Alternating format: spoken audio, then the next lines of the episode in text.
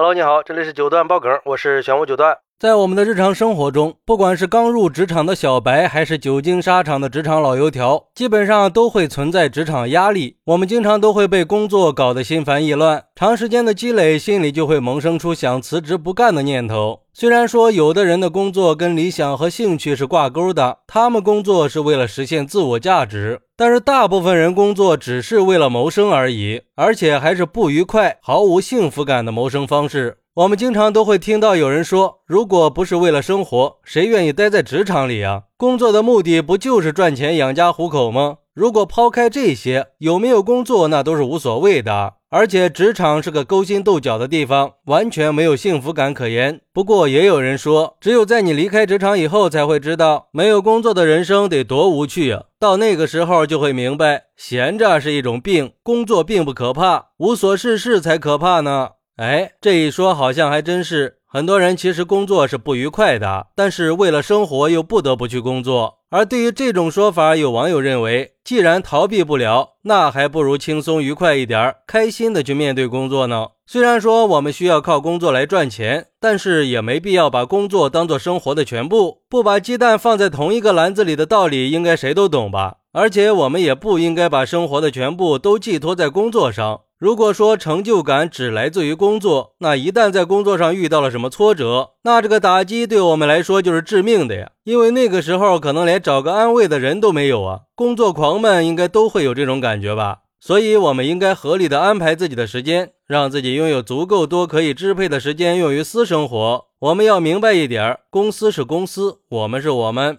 完全没必要主人翁意识那么强，就一个普通员工，干嘛非要操着股东的心呢？把自己搞得疲惫不堪不说，还有可能会吃力不讨好啊！另一方面，就是要学会表达自己的不满情绪。我发现很多人对公司不满的时候都会隐忍，但是这样隐忍久了，只会把自己憋出内伤啊，加重自己内心的冲突。每天都让自己陷在焦虑情绪里，但是行动才是缓解焦虑的最有效方法呀。所以在对公司有要求、有不满的时候，可以适当的提出来，千万别一直忍着。还有网友说，在职场里学会包容，才可以混得更好。张小娴就说过呀，当你爱一个人的时候，你可以用爱包容他的一切；当你不再爱一个人的时候，你会把他所有的缺点和坏习惯放大、放大再放大，大到罪无可恕的地步。所以，如果让你去爱身边的每一个同事，大概率你是做不到的。但是，如果你恨身边的每一个人，你的日子肯定会很难受。因为如果你恨所有的同事，但还是要去面对他们，这种情况下，你就要委屈着和他们交流。那与其这样恨，还不如去学会爱呢。毕竟每个人都有缺点嘛，同事之间当然也会有矛盾。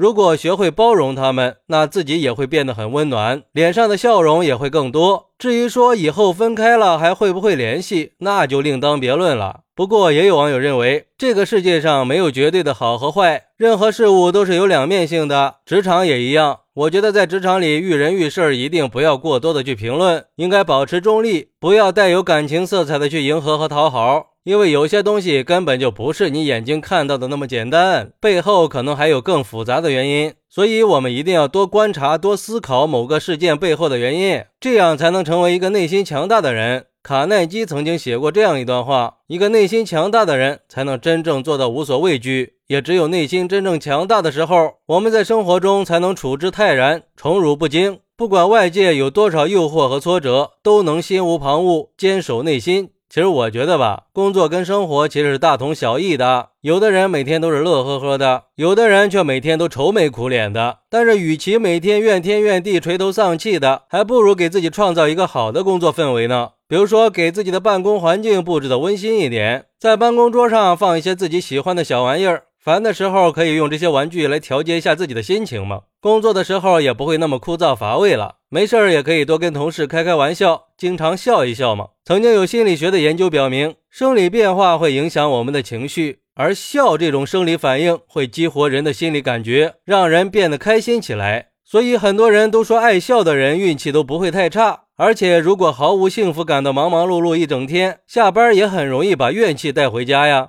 那还不如改变一下工作方式，调整一下自己的心态，微笑着去上班，下班再带着活力回家，这才是一种享受嘛。所以，只有调整好心态了，职场生活才会变得更幸福嘛。好，那你觉得工作真的只是毫无幸福感的谋生方式吗？快来评论区分享一下吧！我在评论区等你。喜欢我的朋友可以点个关注，加个订阅，送个月票。咱们下期再见。